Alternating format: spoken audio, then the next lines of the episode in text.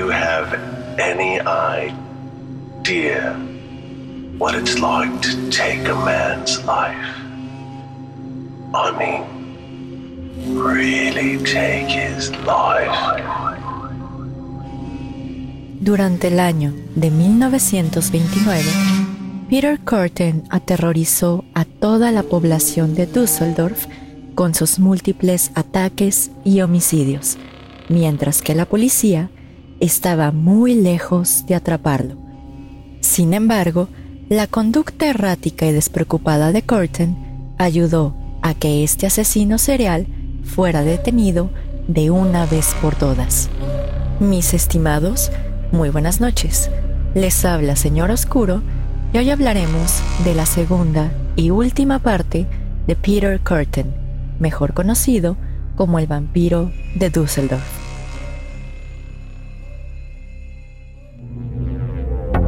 Bienvenidos a Señor Oscuro, un podcast en el que cada viernes su servidora Jessica Ballarino los adentraré en los casos más perturbadores y extraños que se han documentado, ya sea que se trate de temas paranormales o bien de lo más retorcido de la mente humana, nos aseguraremos de que todos y cada uno de estos casos queden grabados en sus sueños y pesadillas.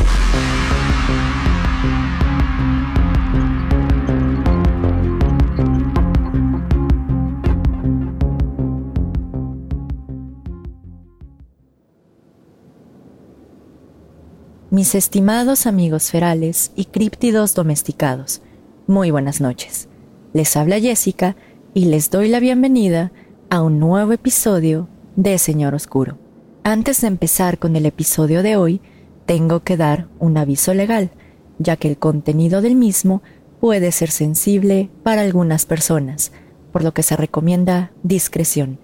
Asimismo, y como ya es costumbre en temas de asesinos seriales, el contenido de este episodio no representa algún tipo de admiración hacia Peter Curtin o sus actos, por lo que la información que se exponga en este episodio no puede ser considerada como apología del delito.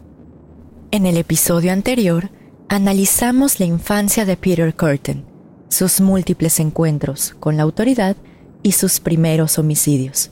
Asimismo, expusimos que justo después de uno de sus arrestos, parece ser que Curtin quería dejar atrás su carrera criminal y empezó a trabajar como moldeador en una fábrica.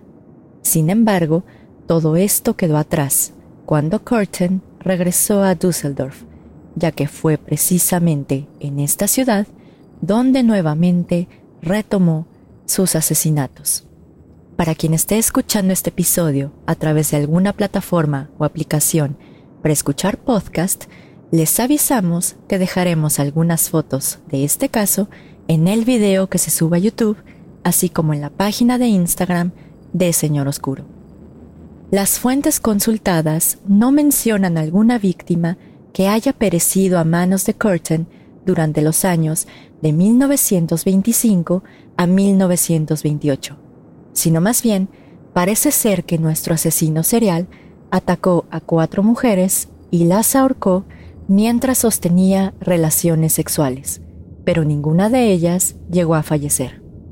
Sin embargo, todo esto estaría a punto de cambiar en el año de 1929, ya que este fue un año bastante prolífico para este asesino serial. Aproximadamente a las nueve de la noche, del 3 de febrero de 1929, una mujer de 55 años de nombre Apollonia Cohn se encontraba caminando a su apartamento cuando fue interceptada por Curtin, quien la apuñaló en la cara, la parte posterior de la cabeza, las manos y los brazos con unas tijeras afiladas. A pesar de que Apolonia sufrió 24 heridas profundas las cuales incluso llegaron a tocar sus huesos, milagrosamente sobrevivió al ataque. En una entrevista posterior, Apolonia describiría a su atacante como un hombre delgado de aproximadamente 30 años, con abrigo y sombrero de color oscuro. Cinco días después, el 8 de febrero de 1929, Curtin atacó nuevamente. En esta ocasión, su víctima fue una niña de 8 años de nombre Rosa Oliger, quien se dirigía a su casa en Rosmarinstrasse, después de haber estado en casa de un amigo. Peter Curtin sorprendió a la pequeña, la estranguló hasta dejarla inconsciente y después la apuñaló trece veces con unas tijeras en el estómago, la sien, los genitales y el corazón.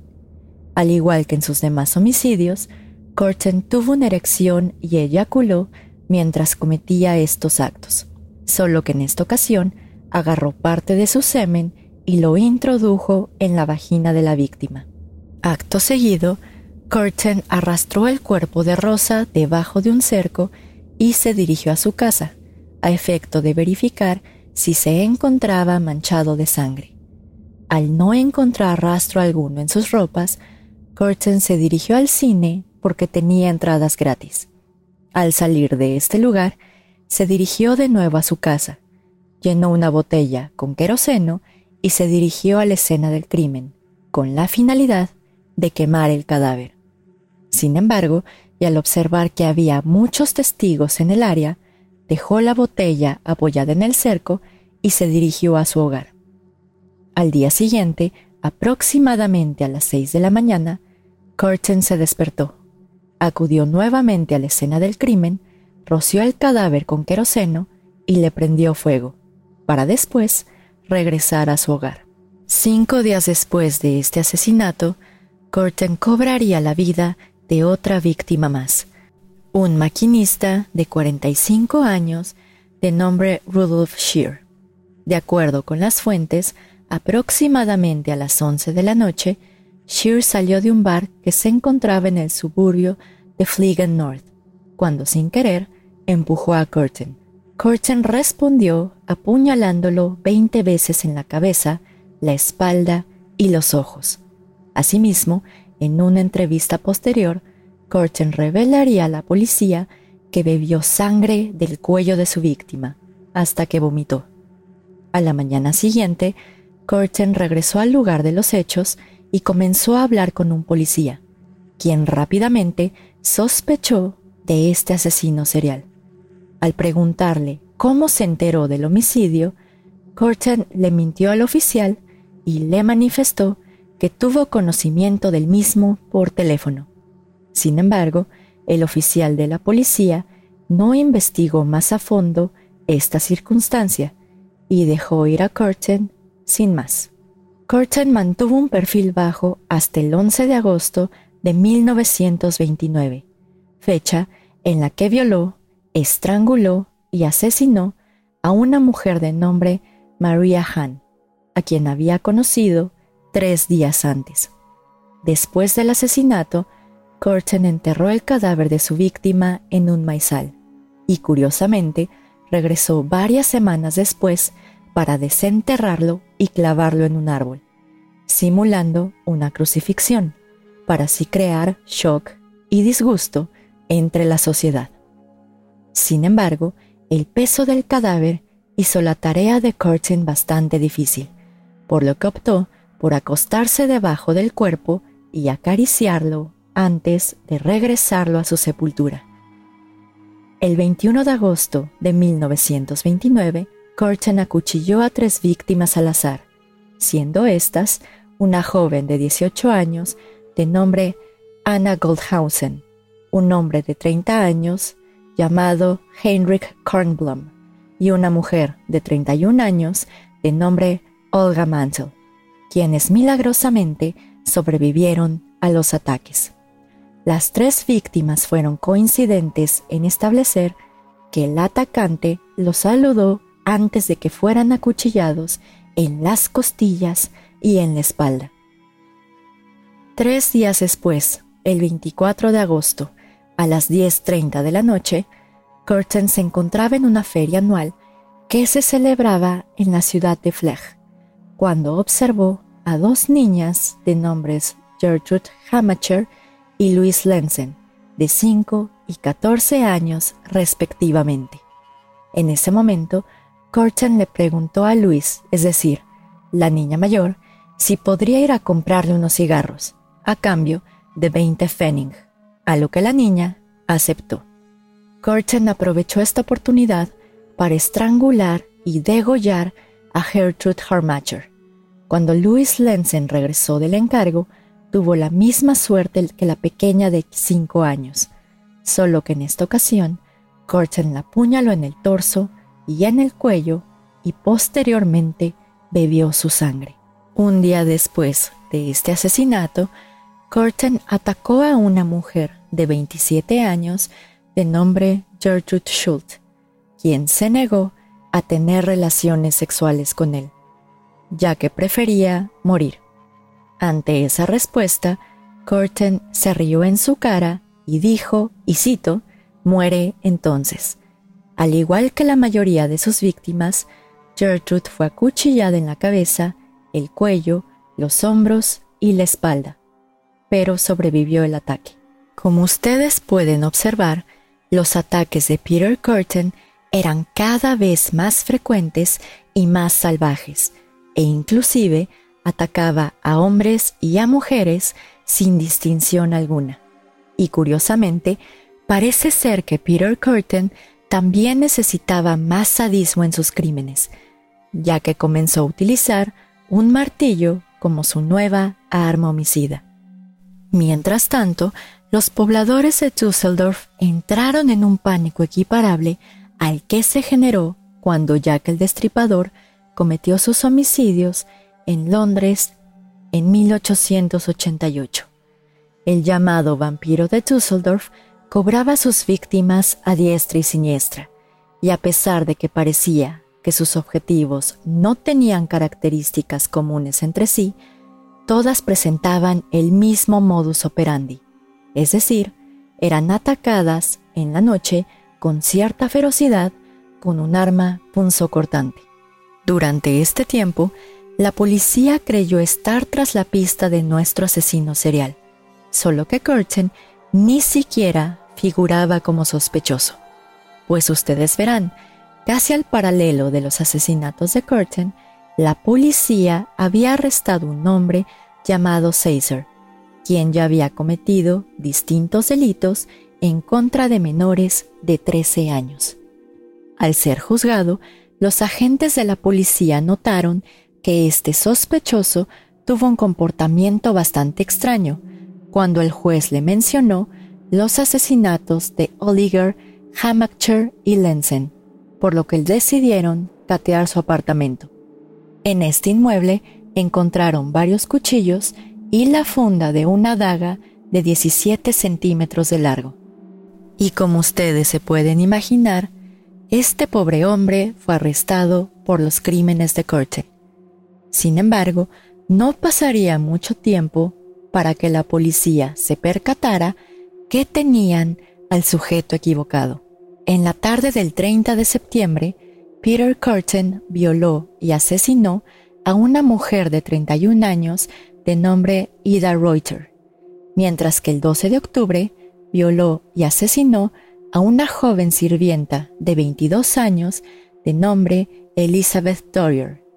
Ambas víctimas sufrieron golpes en la cabeza y las sienes durante y después de la violación. Quince días después, Curtin atacó a Hubertine Moyer y a Clara Wonders, quienes sobrevivieron a los ataques. En el caso de Clara Wonders, se cree que Curtin detuvo el ataque solo porque el mango de su martillo se rompió y salió volando hacia los arbustos. La siguiente víctima de este asesino serial fue una pequeña de cinco años de nombre Gertrude Alberman, a quien ahorcó, violó y apuñaló 34 veces con unas tijeras. Sin embargo, y desafortunadamente para Curtin, su reino de terror terminaría pronto. Dos días después del homicidio de Gertrude, un periódico comunista local recibió un mapa en el que se señalaba la ubicación de la tumba de María Hahn, es decir, la mujer que Curtin había asesinado en agosto de 1929, así como la ubicación del cadáver de su más reciente víctima. un análisis en grafoscopía determinó que la letra de este mapa correspondía con otra carta que fue recibida con posterioridad el 14 de octubre, en la que se exponía la muerte de Maria Hahn, así como la localización de su cadáver. Estos análisis fueron recibidos por Ernst Janat, el inspector en jefe de la policía de Berlín, quien concluyó que un hombre era responsable de todos los ataques y asesinatos cometidos en Düsseldorf. Durante los meses de febrero a mayo de 1930, se cree que Korten ahorcó y atacó con un martillo a 10 víctimas más, pero todas sobrevivieron a estos ataques y evidentemente todas pudieron describir la media afiliación de este asesino. Sin embargo, Curtin empezó a ser un poco descuidado con sus víctimas y digamos que esta fue la razón principal detrás de su captura. El 14 de mayo de 1930, Peter Curtin invitó a una mujer de 20 años de nombre Maria Potlick a su departamento en Stadt para comer, ya que esta mujer había viajado a Düsseldorf desde la ciudad de Bonn. María, al considerar que la hospitalidad de este asesino serial no era desinteresada, le manifestó que no era su deseo tener relaciones sexuales con él. Actuando de manera muy tranquila, Curtin se ofreció a llevarla a un hotel, pero en el camino la dirigió hacia los bosques de Grafenburg, donde la ahorcó y la violó. Cuando María comenzó a gritar por ayuda, Curtin simplemente la soltó y la dejó escapar, asegurándose que María no recordaba la dirección de su apartamento. A pesar de que María no denunció a Curtin ante la policía, describió este suceso en una carta que dirigió a una amiga cercana. Sin embargo, la carta nunca llegó a su destino, ya que la dirección estaba mal escrita, por lo que fue devuelta a la oficina de correos. Personal de esta oficina abrió la carta, esperando que la dirección correcta estuviera escrita en el documento. Pero al leer su contenido, el personal se dio cuenta que la carta probablemente hablaba del vampiro de Düsseldorf, por lo que remitió esta evidencia a la policía. Al leer el contenido de la carta, el inspector Ernst Janat estaba plenamente convencido de que tenían una pista fuerte detrás de este asesino serial, por lo que decidió interrogar a su más reciente víctima.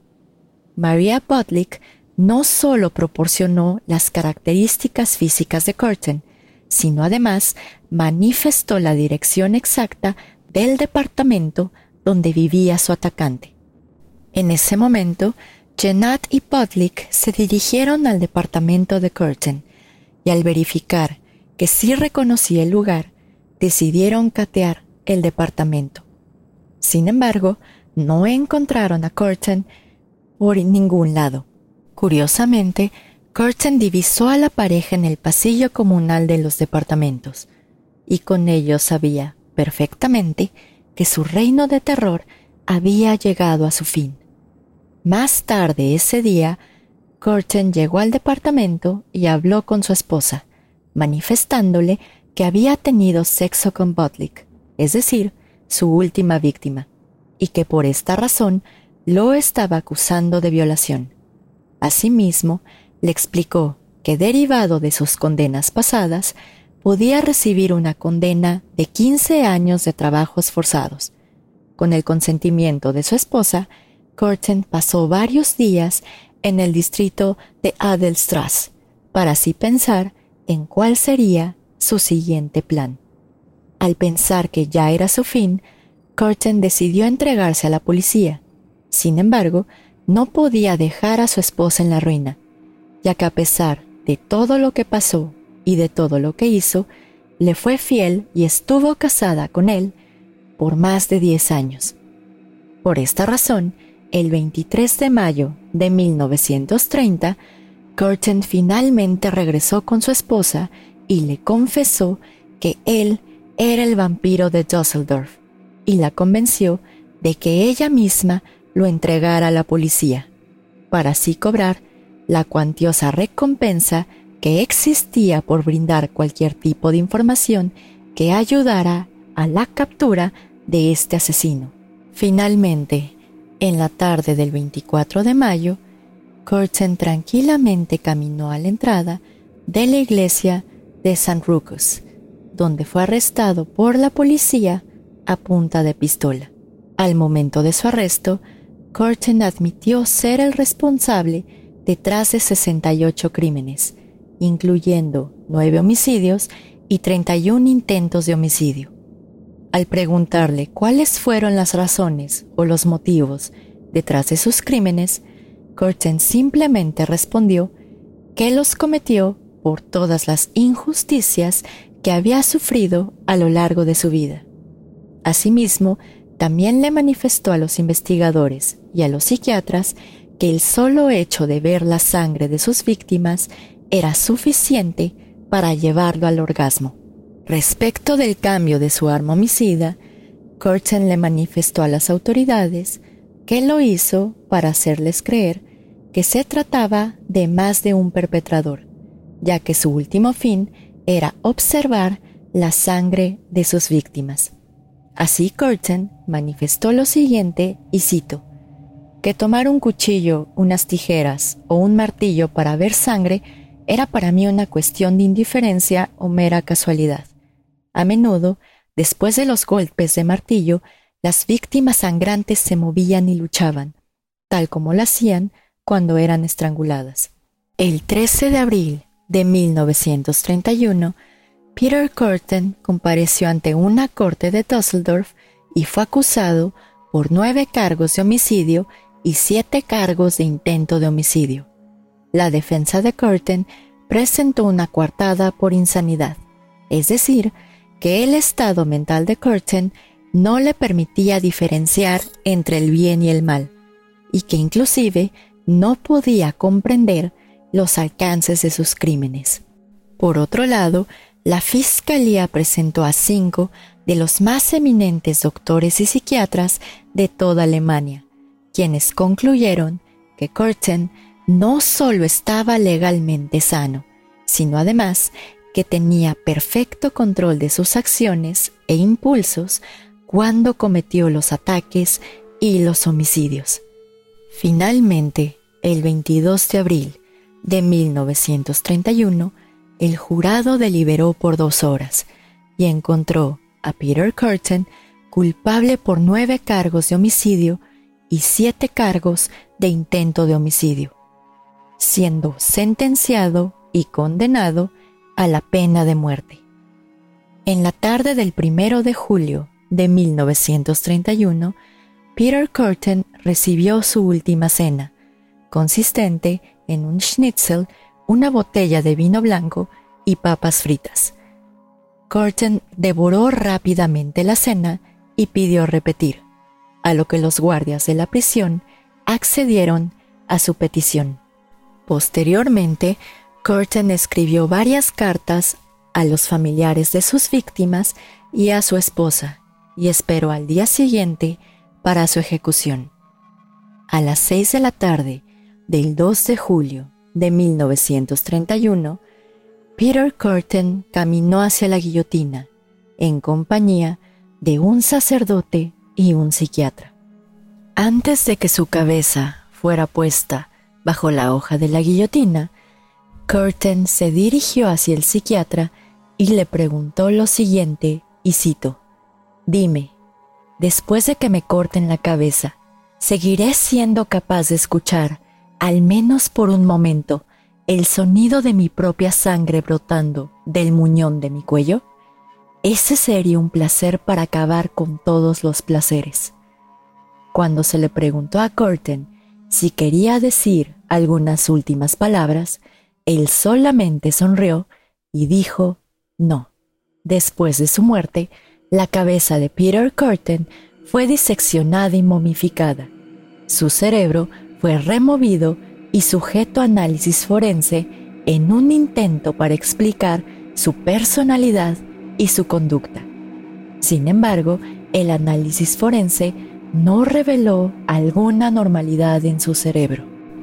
Actualmente, y como dato curioso, la cabeza de Peter Curtin se encuentra en exhibición en el Museo de Ripley, aunque usted no lo crea, ubicado en Wisconsin Dells, Wisconsin. Ahora bien, el caso de Peter Curtin fue muy importante para el desarrollo de la psicología forense, ya que mientras estaba esperando su juicio entre 1930 y 1931, Curtin fue entrevistado por el psiquiatra Carl Berg. Y precisamente esta serie de entrevistas fueron los primeros estudios realizados a un asesino serial que además presentaba un tipo de perversión sexual. Esta serie de entrevistas se encuentran publicadas en el libro intitulado The Sadist, traducido al español como El Sadista y precisamente publicado por el doctor Carl Berg. Por si ustedes desean leer este libro y desean ver específicamente cuáles fueron las entrevistas de Peter Curtin. Pero bien, mis estimados, ya saben que a nosotros nos interesa mucho saber qué es lo que piensan ustedes. ¿Creen que Peter Curtin nació como un asesino serial o, se hizo un asesino serial a lo largo de su vida? ¿Se pudo haber evitado estas conductas? Ya saben que cualquier idea o teoría la pueden dejar en nuestras redes sociales, en los comentarios del video de YouTube o en donde ustedes más gusten. Pero en fin, mis estimados, como tal, este sería el final del episodio de hoy.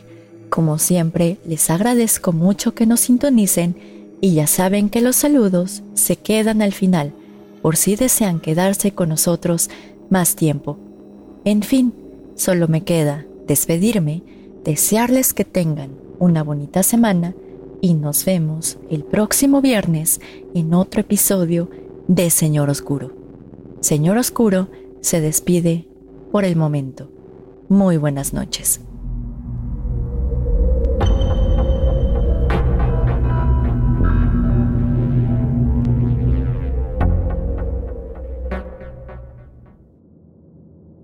Gracias a todos por escuchar el episodio de hoy. En esta ocasión, y como lo dije en el episodio pasado, se vio un poco de más carnita o de más contenido por cuanto a los asesinatos de Peter Curtin, pero porque precisamente parece ser que su periodo de auge fue en el año de 1929, ya que su última víctima letal fue precisamente en este año.